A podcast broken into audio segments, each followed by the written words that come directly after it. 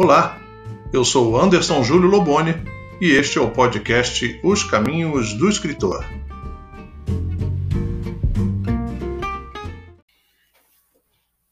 Seja muito bem-vindo, seja muito bem-vinda ao nosso podcast Os Caminhos do Escritor. Eu sou Anderson Júlio Loboni e estamos chegando aqui ao nosso episódio de número 14. Olha, 14 episódios eu tenho que confessar para vocês que eu estou muito feliz com o retorno, né? com tudo que tem acontecido desde o lançamento do, do, do, podcast Os Caminhos do Escritor, e também muito feliz pela participação das pessoas, dos ouvintes, né? em sua grande maioria escritores, ou aqueles que estão desejando enveredar pelo caminho da escrita, por esse ofício tão especial que é escrever. Né?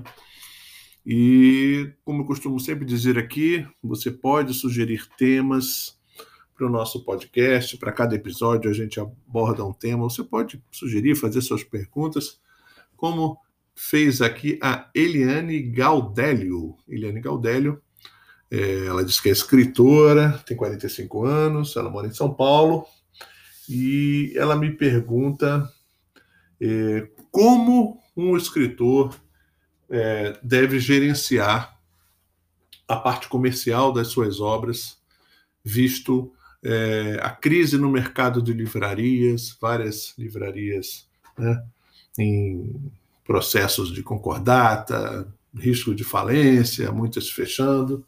Então, ela faz essa pergunta, né? Como sobreviver é, no mercado em que as livrarias estão fechando?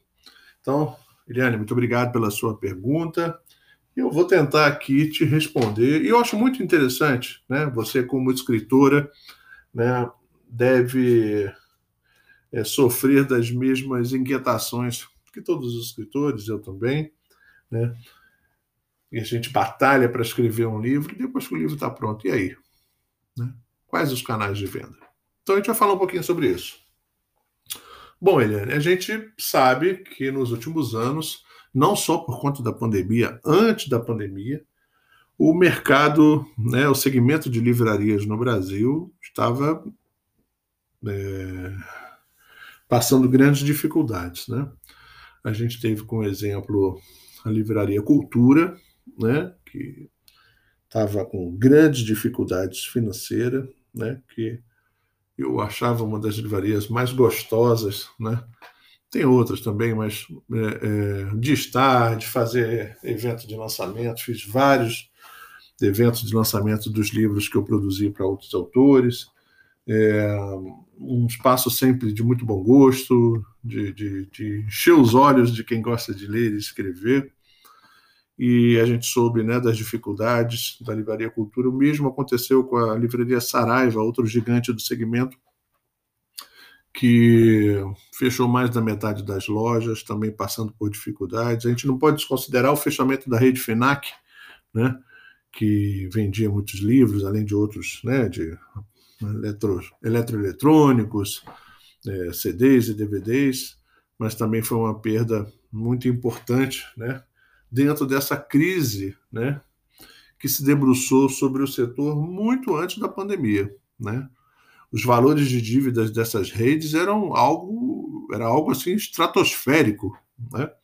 Os valores é, que essas empresas estavam devendo, e claro, não cabe aqui eu discutir modelo de gestão, mas enfim, é, um, um mercado inteiro com dificuldades. Claro que isso né, a, a, como é que se a fragilização dessas grandes redes abriu de uma outra maneira é, a porta para pequenas livrarias, né, segmentadas nas suas regiões, mas isso faz uma mudança muito grande né, é, nos resultados de venda dos livros. E, e aí veio a pandemia. E aí que a coisa realmente ficou difícil. Né? Ficou muito difícil é, é, é, se vender livros. Né?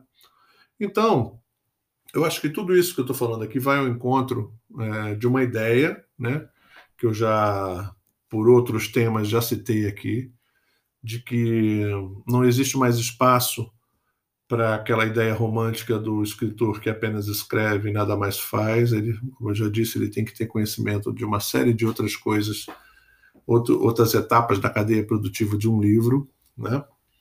No pré, na, na, na, no período que antecede né, a produção do livro, o período de produção e o pós-produção. Porque é muito bom você faz o lançamento da sua obra, recebe os amigos, leitores, fãs, faz a venda do seu livro, mas e depois, né? Onde vai estar, tá, onde você vai garantir a força de continuar impulsionando o teu produto, o teu livro, para que ele tenha êxito comercial? Né? E, como eu falei, eu acho que um caminho sem volta, um dos caminhos muito importantes, é o autor né? Aquele autor, principalmente aquele que foi pelo caminho da, publica, da autopublicação, né? Que é um caminho muito natural hoje em dia, que ele oferece um melhor controle sobre as vendas das suas obras, né? Mas exige também um pouquinho de conhecimento do mercado. Eu, eu sempre falo para os meus alunos das mentorias: se acabar de escrever sua obra, vamos produzir o livro, vamos produzir o livro. E depois? Ah, depois uma distribuidora para mandar para os pontos, no país afora, não. O Brasil é um país muito grande. Se você não é contratado de uma grande editora, o problema da distribuição vai ser um, um, um gargalo, com certeza. Então, se você produzir o seu livro, você está lá com 500 livros numa caixa na sua casa, você precisa escoar isso. Não tem outro caminho. Você tem que ter uma página de venda. Você tem que ter um, um site, um canal de venda, uma landing page, para escoar esses teus livros, essa tua produção. Né? Além de fazer toda a divulgação né, nos grupos, nos sites, parceria com blogueiros na área de literatura, né, fazer a sua divulgação, você tem que ter um ponto final onde o leitor vai entrar na sua página, no seu site, vai clicar, vai escolher se vai pagar em cartão, boleto, Pix, o que for, e vai fazer a compra do seu livro. Por quê? A grande maioria não está mais, não está mais pegando o carro, saindo, enfrentando engarrafamento, pagando estacionamento no shopping, é, para ir a uma livraria. Ele recebe em casa. Então, nós, autores, não podemos desconsiderar isso.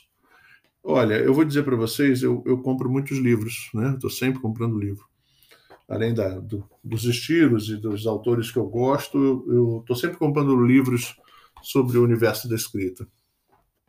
Eu posso garantir a vocês que os últimos 30 livros que eu comprei, todos foram online. Todos foram pela internet. Seja na Amazon, seja na Magazine Luiza, seja no, no, nos sites das próprias editoras, nos sites dos autores né, que eu quero comprar a obra. E assim acontece com muitos e muitos leitores. Né?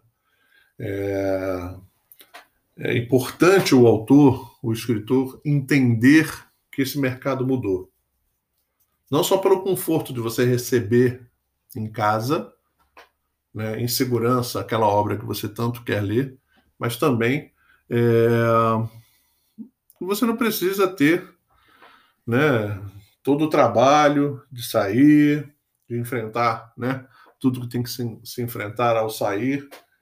E aí quando você vê agora com a pandemia, né, o online, né, o delivery, né, as entregas de produtos comprados pela internet, isso também atingiu em cheio o mercado editorial.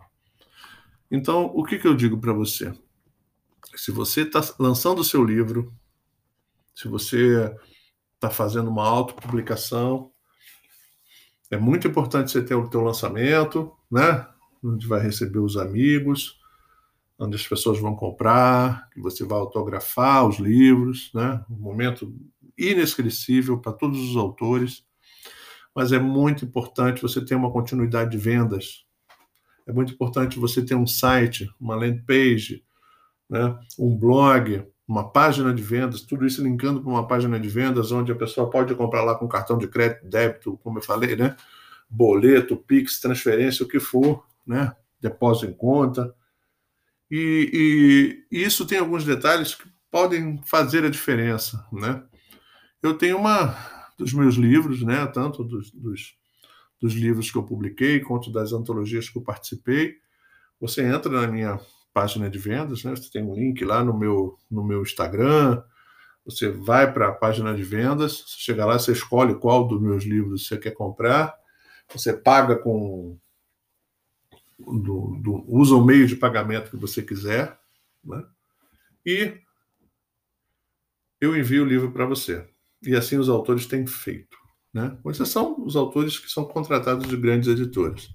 Então, por exemplo, eu adotei como prática, quando uma pessoa compra um livro meu, né, no meu site, na minha rede social, que direciona para a página de venda, o livro já vai autografado, né? o livro normalmente vai um mimo junto, né? vai um presentinho, né? tem é, você encurta essa relação, esse canal, você usa esse canal para construir uma relação mais próxima com os teus leitores, né?